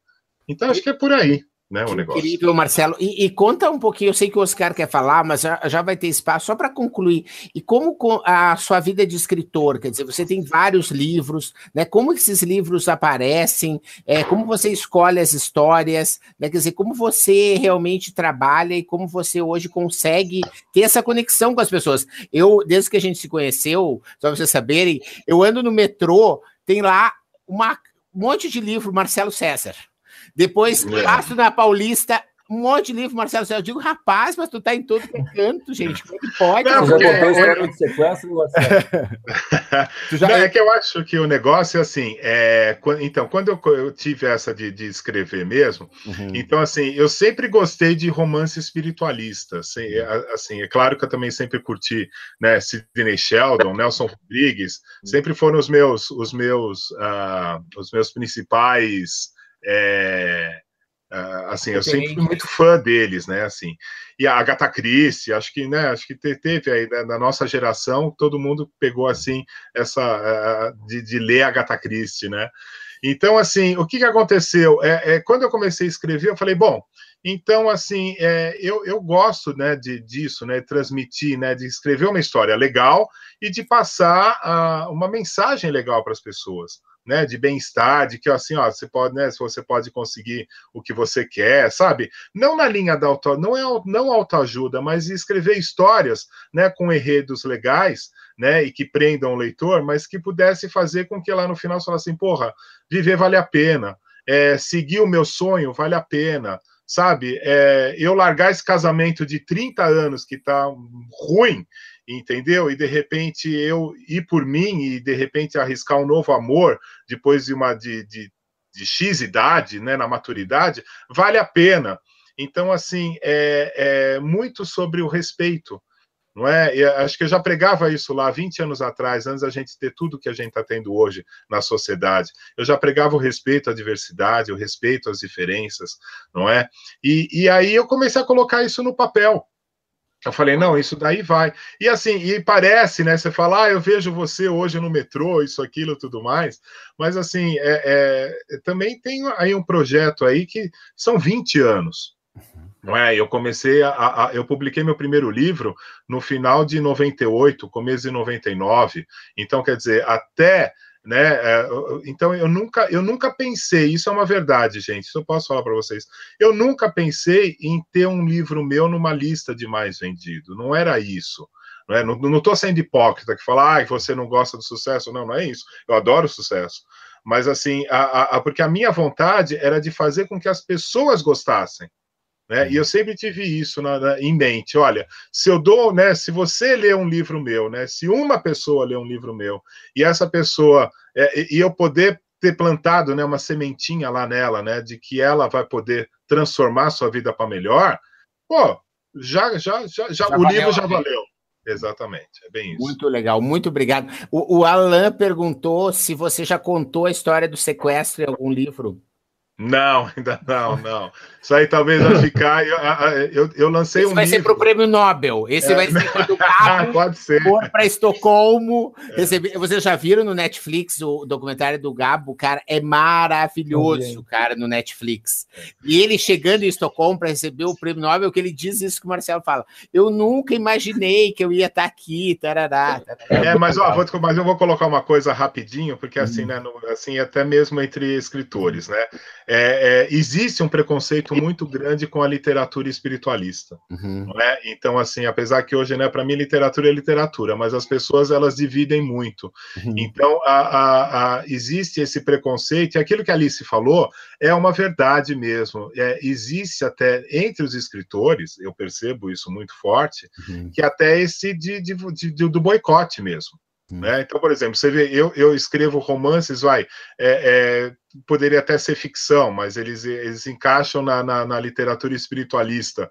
E, de repente, por exemplo, os espíritas, que, que deveriam gostar do, do livro, por exemplo, os meus livros não entram, é, é os meus livros não, não podem ser é, vendidos na Federação Espírita, por exemplo porque não seguem doutrina, isso, aquilo, tudo mais. Então a gente percebe, uh, eu percebo, né, um boicote muito grande e aquela coisa, pô, mas você né, um brasileiro, um brasileiro é, é, que vai chegar lá, lá no topo, que escreve bem e tal. A gente vê o exemplo do Paulo Coelho. Uhum. Paulo Coelho, Paulo Coelho no planeta inteiro Uhum. Paulo Coelho, ele é reverenciado. Ele é reverenciado pelo, pelo, pelo presidente dos Estados Unidos, é, pela rainha da Inglaterra, mundo, pelos é. grandes artistas, assim, pelo, o mundo inteiro gosta do cara. Não vou dizer que eu seja apaixonado pela literatura do, do Paulo Coelho. Tem algumas coisas dele que eu acho interessante. Eu não sou fã do Paulo Coelho, mas eu admiro muito o trabalho ah. do Paulo Coelho mesmo, de, de, de fantástico. Só que assim, o Brasil, pode ver, o único lugar do mundo onde esse cara é, sofre preconceito e que as pessoas torcem o nariz é aqui no Brasil não é? É? é verdade, não é fácil. E é assim também com o Romero Brito, né? Que não é uma pessoa que eu adoro a arte, mas o cara é um super empreendedor brasileiro, é um cara que a história tem que ser contada, porque são milhões de outras crianças lá no Recife que podiam se inspirar por ele e podiam chegar onde ele chegou, entende? E isso não significa que eu preciso ter Romero Brito na minha parede, né? Quer dizer, então tá tudo resolvido, né, gente? Uh, Oscar, você tá aí querendo falar, por favor.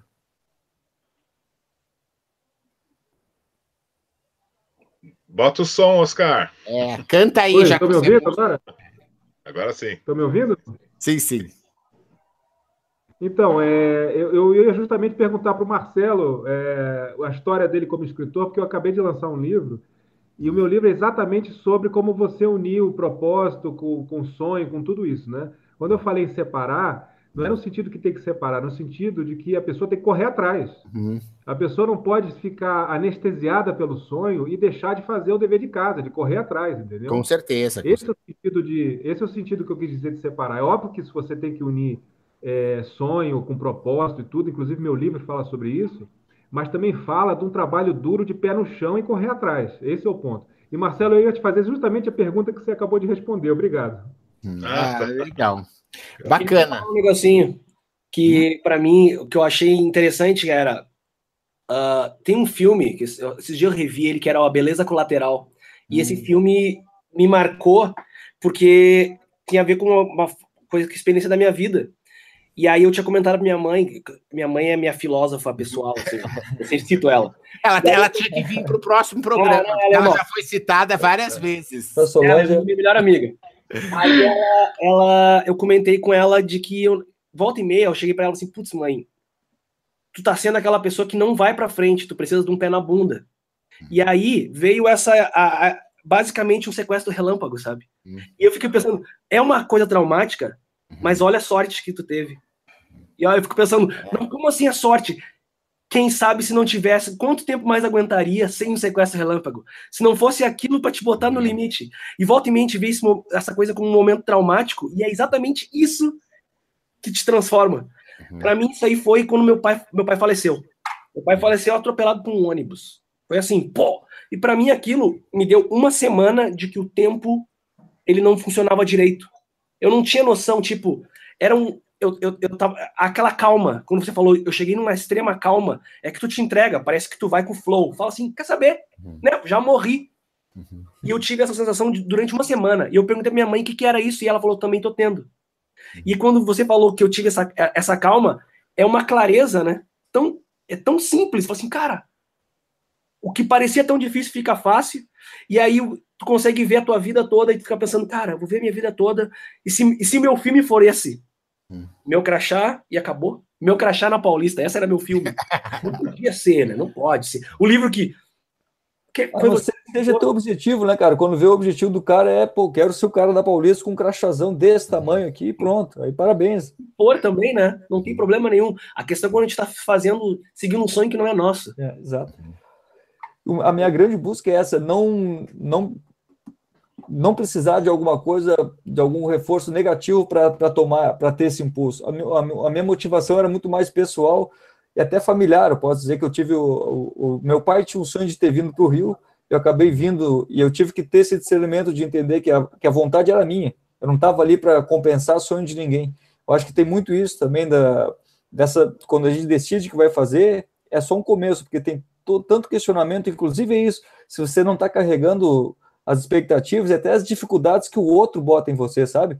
Alguém chegar e dizer, não, mas não é fácil esse lance de ter uma banda, não é fácil esse lance de ter um livro. E eu, muitas vezes eu me vi nisso, não é fácil esse lance de ter um livro, né? Mas o que, que você quer ser escritor? E você está escrevendo? Ah, não estou, porque não é fácil esse lance de ter um livro. Então, a gente acaba assumindo o discurso de quem nem tentou, sabe? Aquela coisa. Então, o meu cuidado era esse, não precisar de algo, de um reforço negativo para querer fazer o que eu amo, uhum. e muito menos uh, acreditar no discurso que é difícil só por não, e nem ter feito, nem ter tentado. Eu, eu quero ter a minha opinião sobre a coisa, entendeu? Esse essa discernimento entre dividir o que é do outro e o que era meu. Então, Posso pegar esse gancho aí nele que ele falou, que eu acho importante? E era uma coisa que quando que você falou, quando o Marcelo me chamou, eu já falei, gente, eu preciso falar disso. que eu falo em toda a palestra, então. Mas eu acho que ela falou uma coisa importante que, que eu queria. É, esse negócio de. É, ah, escrever um livro é difícil pra caramba, né? Ser música é difícil pra caramba. E aí eu sempre gosto de conectar o propósito com a maternidade, né? Ou a paternidade, eu ter um filho. Porque, meu, ter um filho é difícil pra caramba. quem, diz que, é, quem diz que é fácil? Eu, assim, tipo, adoro dormir. Aí eu passei um ano sem dormir à noite quando a minha filha nasceu. Tem uma filha de vai fazer 11 anos semana que vem. É, passei um ano sem dormir. Todo o dinheiro que eu tenho, que eu viajava, agora vai para a escola dela, entendeu? Então, assim, aí você fala, para que, para que que, é, é, por que, que, então, ah, então não vou ter filho. É, por que, que você tem filho? O filho tem, tá muito. Tá, essa ideia de propósito tem muito a ver com o filho. Não, é, é, na verdade, você tem que encarar todas as dificuldades e mesmo assim vale a pena. Então, quando você está fazendo um negócio, né? Seja escrever um livro, seja viver como músico, viver de música, seja ter um filho, apesar de todos os pesares, é, me lembrou do Chico Buarque, né? apesar de todos os pesares, você é, isso é muito legal, vale a pena. Aí quando a minha filha sorri para mim fala, mãe, eu te amo, igual hoje, vai fazer 11 anos de idade, mãe, eu não consigo dormir, posso dormir abraçada com você? Hoje, quando eu abracei ela, isso aconteceu agora mesmo, de verdade. Quando eu abracei ela, 4 horas da manhã, ela me acordou, e aí eu perdi o sono, né? Óbvio. Então, mas é, ela me abraçou 4 horas da manhã, ela assim, ela precisa, eu sei que ela precisa de mim, e, ela, e a gente ficou abraçada na cama, eu falei assim, cara, isso compensa todo o dinheiro, todas as a, a, é todo o esforço, toda a dificuldade que é educar uma, educar uma pessoa. Então, assim. Até usaria um crachá escrito mãe. É. então, assim, propósito não tem nada de, ah, vou fazer só o que eu gosto. A gente hum. falou isso um pouco, né? Ninguém usou nesse, nesse termo, mas eu, eu vejo muito, eu participo muito de, de reuniões, de trocas com empreendedores, dou muita mentoria. Eu vejo assim, você tem que fazer o que você gosta. Não tem nada a ver com o que fazer, você gosta, tem a ver com fazer aquilo que você precisa fazer. É, é, é super gostoso abraçar minha filha, mas é, isso envolve tantas outras coisas que não é gostoso fazer. Não é, é. gostoso ficar sem dormir. Não é gostoso é, é, é, gastar um dinheiro, às vezes, até que eu não tenho, para dar uma vida para ela que eu quero, né? Que eu quero que ela faça um curso legal, quero que ela... Então, assim, tem a ver com o que você precisa fazer. Eu acho que tem que ver que eu não consigo fazer diferente. Então, o propósito é muito mais do que fazer o que gosta, muito mais. Não, não, com certeza. A gente vem tratando disso, né? Mas é importante, sabe, uh, numa aula normal de alunos de 25 a 30 anos, eu pergunto sempre: quem conhece o propósito, certo? Uma grande maioria, um ou dois levantam a mão, certo? Então, o que que acontece, né, Alice? Inclusive, essa eu, eu criei um curso que agora vai rodar pela primeira vez lá na SPM, que é em cima tá. desse livro que eu comprei lá em Dubai, né? Esse livro também, essas coisas. Né? Ah, o pessoal foi andar de bicicleta no, no, naquele circuito que tem de Fórmula 1 lá em Abu Dhabi, que é super legal e tudo assim. Eu disse, ah, não tô afim, vou para uma livraria. Aí fui para uma livraria e achei esse livro, né? E ele trabalha essa história do Ikigai. E eu criei esse um curso em cima disso, porque muitas vezes é a partir do que a pessoa gosta que ela vai descobrir o que, que é o propósito dela. Porque se ela não exercita aquilo que ela gosta, ela continua achando que ela tá, que nem os meninos falam, de viver o sonho do outro. Ah, minha mãe queria que eu fosse médico, minha mãe queria que eu fosse dentista, não sei o que, arquiteto, e a pessoa não consegue saber que ela gostava de pintar, que ela gostava de cozinhar, que ela gostava de atender os outros, que ela não gostava. Então, eu acho que é importante que a pessoa exercite e reconheça, porque isso tem uma questão de autoconhecimento, né, gente? Porque a pessoa tem muita gente que não sabe exatamente o que ela gosta.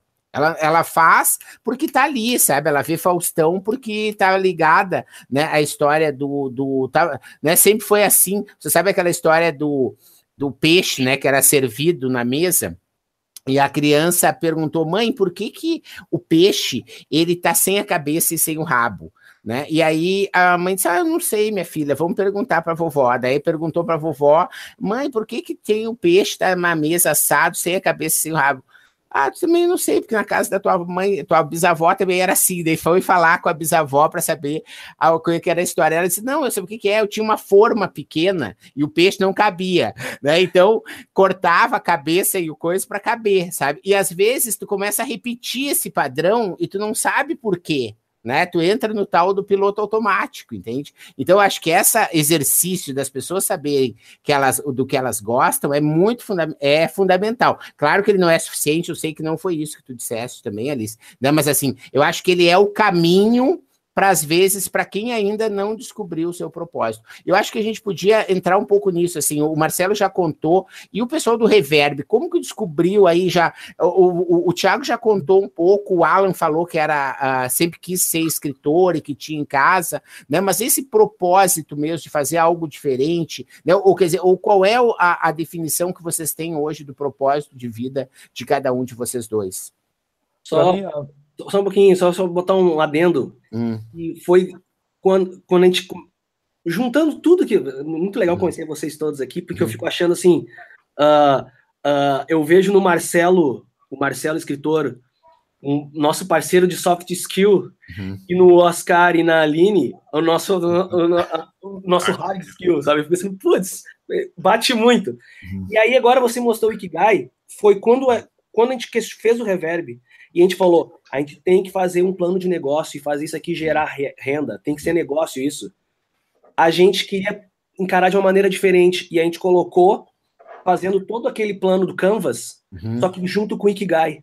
Hum, que legal. Tá, tinha que estar tá tudo. Então a gente não tratava só como um plano de negócio, a gente via como um propósito. Uhum. Quando a gente conseguiu entender o Ikigai, ficou uhum. melhor até pra gente parar de ter inveja dos outros, entendeu? Quem tá dando certo fica feliz que o cara deu certo, porque não é o meu Ikigai. Uhum. Mas, desculpa, voltando agora, fala aí, Alan, eu te interrompi, velho. Uhum.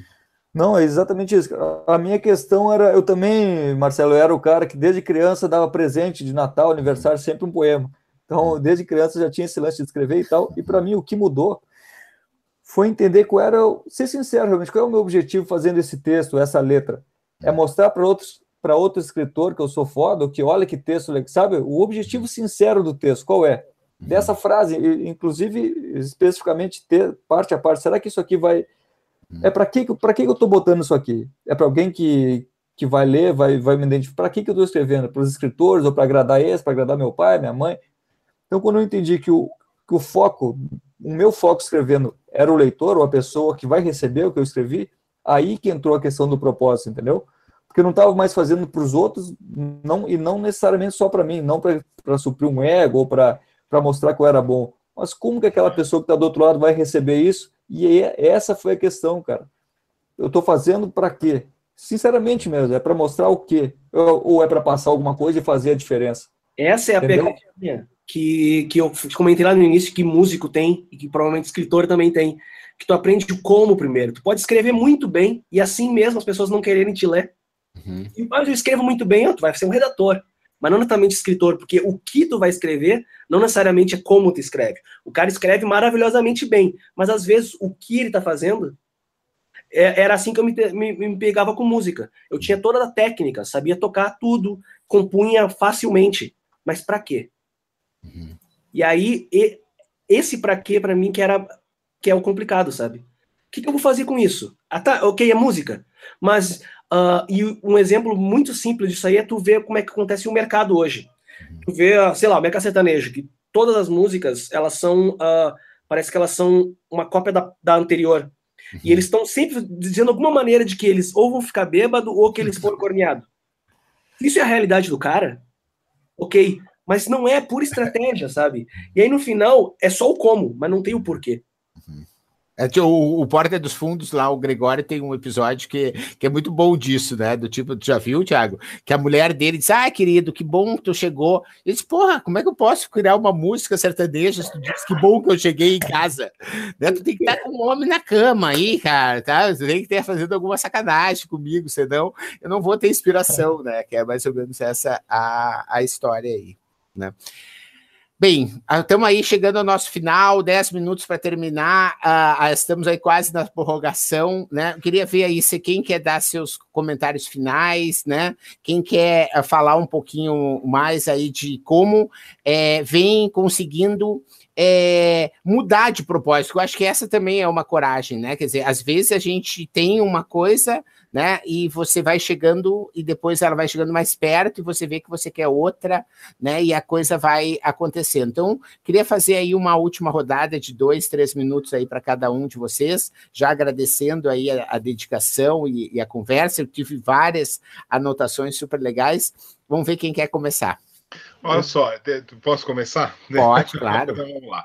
É, é, é, porque eu acho o seguinte: é, quando a, é, a gente tem falado muito, até como o, o Tiago colocou, eu acho isso muito, muito legal, que é o, o lance do como, né? Do uhum. como fazer. E de, e de o que você vai fazer depois e, e, a maneira como isso vai, vai seguir pela tua vida. Mas assim, é, é eu acho que todos nós, né, a gente vem para o mundo é, como se a gente fosse um, um, um sei lá, um, um, hardware, né? Você vem com um computador e você vem com aquilo assim é, zerado, como se você tivesse formatado, vamos colocar assim, hum. certo? Então você está lá com, com, com, com, com, com seu, né, com, adquirindo as memórias. E, e, e, eu acho que a gente tem muita coisa, né, que, que é colocado para a gente ao longo da vida, é, de, de, de, coisa ruim mesmo, né? De coisa negativa, né? Que é justamente minando a, a, até de você poder enxergar seu propósito. Então, assim, ah, você não pode fazer isso, desse jeito não pode, mulher tem que fazer isso, homem tem que ser assim, você tem que comportar desse jeito, você tem que fazer dessa maneira. E, e, e a gente, acho que, né, vai entrando nessa caixinha, como, como, como a Alice colocou. Agora eu tô olhando tudo aqui para minha casa, eu tô vendo tudo quadrado, eu tô ficando meio, tô ficando meio neurótico. É, é, é a última vez que vocês vão ver esse lugar aí. Amanhã tá tudo destruído. É, amanhã vai estar tá tudo redondo aqui, né? Então, assim, e, e, de repente, eu acho que o que acontece é muito isso, né? É, da gente é, e, e acreditando no que as pessoas falam a gente. E eu acho que para você se tornar um, um, né, um músico, não, né, fazendo sucesso não, mas para você de alma, estou falando. É para você se tornar um empreendedor, você se tornar um, um, né, uma, uma mãe que, que realmente lá tem esse amor pela sua filha, é, um escritor, é, que você tem aí a tua banda, juntar aí dois amigos, né, de duas cidades, né, diferentes, né, e, e completamente, né, assim, tá, tudo bem, a gente tá, tem a ponte aérea, mas a, eu, a gente tá Rio, São Paulo, é, eu acho que, que lá dentro, né, a gente tem que ter muito isso de você deletar, eu acho que aquela coisa assim, formatar novamente o seu hardware, entendeu? E começar a entender que, que, é, é que é de desenvolver aquela coisa muito boa por si mesmo né? E que a gente não tem. Eu acho que é, é você só pode se tornar um bom músico, é, um bom empreendedor, um bom escritor, se você tem mesmo é, esse, essa autoestima muito bem desenvolvida por si próprio. Porque se você não tiver isso, é, não adianta ter propósito, não adianta ter vontade, não adianta nada, porque aí sempre, no, no, assim, na, na, na, não vai nem chegar aos 45 do primeiro nem do segundo tempo. Você vai estar sempre sendo bombardeado por si próprio. Então, Muito acho que é mais legal. ou menos isso. Muito obrigado. Eu só, pegando na metáfora aí da que você pegou do hardware, eu acho que uma coisa bacana é você ativar aquelas atualizações, sabe? Que baixam né? Eu acho que é importante que você deixe ela sempre, não só no automático, mas você busque, né? Vá no museu, tenha outras viagens, experimenta outros sabores, vive outras experiências, né? Quer dizer que essas coisas vão te fazer com que o teu software esteja sempre é, up to date, né? E aí não entra vírus, né? E, e pode facilitar aí uma série de coisas. Obrigado aí, Marcelo, pela sua participação. Quem que é o próximo aí, Oscar?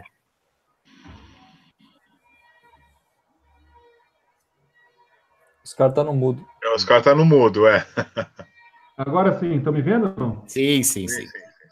Então, só para o pessoal da música, estão vendo esse livro aqui, não? Deixa eu aumentar aqui. Música no seu cérebro. Para vocês da Reverb, comprem esse livro. Esse livro explica por que 90% da música do Brasil hoje é o sertanejo. É, a música é uma metalinguagem muito poderosa e extremamente perigosa. E, e eles estão lá com um propósito muito claro de animar a festa e fazer com que as pessoas se encontrem para encontros né, de relacionamento e tal. Então, esse livro explica e ajuda o músico a entender é, como ele pode transformar o propósito dele numa coisa que vire dinheiro também. Né? Interessante. Qual é o nome do autor, Oscar? A, a música no seu é, cérebro? É Daniel Levitin. Você já leu? Sim, sim. Esse livro é, ele é, é básico para qualquer ele, um demais. E ele é, e ele é uh, o que? Americano? O que, que é? Não, esse autor ele é, ele é americano. Ele é americano. É, é, um, é um livro muito importante para quem quer viver de música, porque ele explica a metalinguagem da música, né? Porque às vezes você compõe a sua música, faz a sua letra, mas ela carrega dentro dela frequências, intenções que despertam o propósito das outras pessoas. Ele ajuda você a conectar o seu propósito com o propósito dos outros, ou para o bem ou para o mal, né? Então tem gente que usa isso para o mal e aí coloca na música intenções e frequências e arranjos que despertam no inconsciente da pessoa coisas que vão fazer ela consumir mais, como se faz muito em marketing e propaganda às vezes também, né? Mas também pode ser usado para o bem, para você potencializar o seu, o seu propósito e realizar aquilo que você está tá se propondo a realizar de uma forma mais é, metodológica, vamos dizer assim, né? Então, sonho e pé no chão, tem que correr atrás para realizar. Marcelo, obrigado, viu? Valeu, Oscar, vai legal. Vamos ver quem é o próximo aí. Eu posso falar então uh, a respeito do que o Marcelo falou, achei interessante a questão da autoestima realmente, porque uma vez a própria ou, a mesma pessoa que me deu aquele fez aquela piada da pizza falou também me deu um conselho muito importante para mim que foi o seguinte: uh, não descontar os meus problemas na caneta, ou seja, se resolve antes e depois Hum. Depois escreve, não desconta no livro, cara, porque senão teu livro vai pingar justamente o que o Oscar falou, vai pingar alguma coisa que depende, vai refletir algum. Enfim, resolve teu problema, depois escreve, não desconta na caneta. E foi, foi a partir daí que essas relações começam a mudar, depois que você se resolve e vai e não desconta nos outros, ou vai ficar ocupando, ah, mas aquele artista é pior que eu e faz sucesso. Chega de competição quando a gente foca na gente mesmo ali eu sempre costumo dizer de todas as mudanças que eu fiz, eu já fiz direito, tive que mudar de cidade para correr atrás desse sonho e tal. O que eu posso dizer com certeza é que depois do medo, os ventos sopram a favor. Aí você começa a encontrar pessoas como vocês, por exemplo, a sorte que eu tenho de ter a força da a minha família dá muita força, minha mulher colabora muito, o Thiago encontrar um parceiro que nem ele que está 100% junto. Então, depois do vento, depois do medo, os ventos sopram a favor, a gente acaba encontrando pessoas e situações favoráveis. Então, agradeço por estar, estar aqui e a participação de todos aí. Bom dia. Porra, legal, é legal. Bom dia aí. Quem falta? Tiago, Alice. Vamos deixar para ah, Alice terminar, então. Eu acabei de postar no grupo do, do WhatsApp uhum. é, o videozinho que eu citei, que eu acho que ele é bem bacana. Você vive num círculo ou num quadrado. Uhum. Então, é um, é um minuto e meio, nem dois minutos. É, quem puder, assiste porque aí dá essa noção, assim. Então, acho que eu vou deixar essa é, mensagem final aí. Eu acho que eu, eu, me pergunto isso todo dia. E, na verdade, a gente vive no propósito, mas tenta, tá sempre tendo que se realimentar e, e, e se refletir, se questionar, né? E conversar é super importante. Então, agradeço demais, é, Menta, de novo, o convite, essa, essa possibilidade. Para mim foi um jogaço. Nem sei o resultado do Brasil. para mim aqui foi. É, para nós foi uma bela vitória, com certeza. Né, uma vitória. Então, é, espero ter contribuído aí. Deixa esse vídeo que eu acho que é legal para refletir. E agradeço todo mundo. Vamos, vamos manter contato aí nas redes, né? Com certeza, com certeza. Obrigado. Tiago. Agradecer. Queria agradecer vocês aqui pelo convite, que foi maravilhoso. Eu realmente não sou fã de futebol. Uhum e eu era o estraga-festa, porque esse tipo de... Eu não tinha conhecido vocês em que podia ser feita a nossa festa, porque esse assunto é muito mais interessante do que eu ficar falando de novela ou futebol. Uhum. Uh, fico feliz de conhecer pessoas que estão com a mesma vibe. Uhum. E eu acho que isso aí é uma coisa. Uh, eu não acho que é uma. Raro, não. Eu acho que a gente tá, é, é uma nova tendência. Uhum. Eu acho que quanto mais a gente resolver nos melhorar, mais o mundo vai ficar melhor. E aí Isso, eu acho que se, se cada um cuidar do seu, de si mesmo, seu quintal, né? Seu quintal, a nossa cidade vai ficar linda.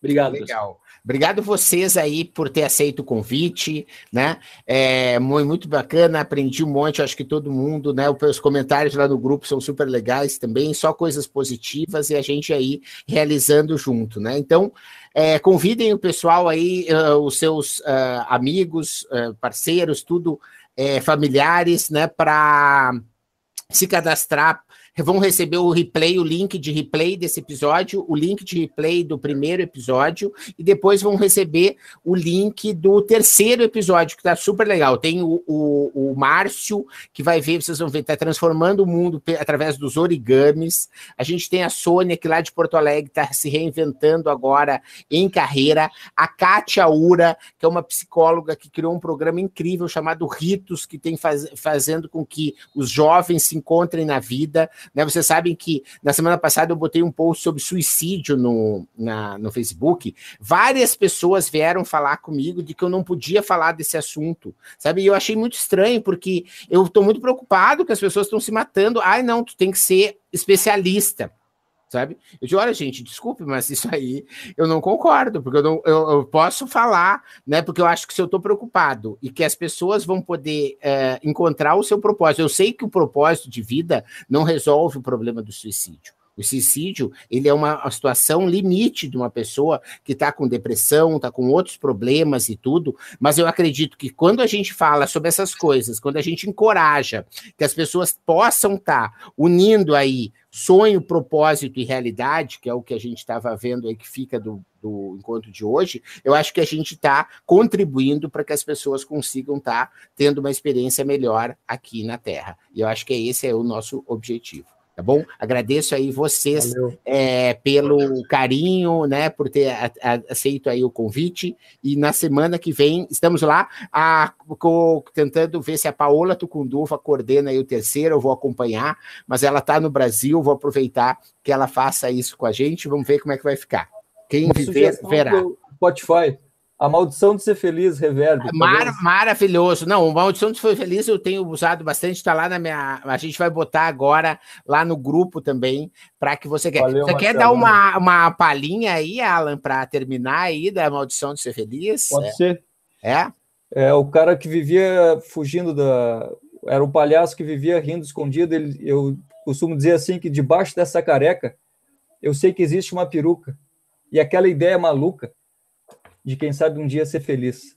Debaixo da maquiagem, eu sei que existe um palhaço que vai entender que o fracasso é não assumir o seu nariz. É isso. Ah, puta, 10. Nossa, fantástico. Agora já já já estou colocando na minha playlist aqui vocês, hein? É, legal. Ser feliz. É, é isso. Tem muito, ah, tem muito, muito, muita música bacana aí que tem muito a ver, né? Por isso que eu fiquei muito feliz com, a, com eles aceitarem o convite, porque tem muito a ver com o propósito desse nosso encontro. Tá bom? Prazeraço. Valeu. Valeu. Valeu. Tchau, tchau.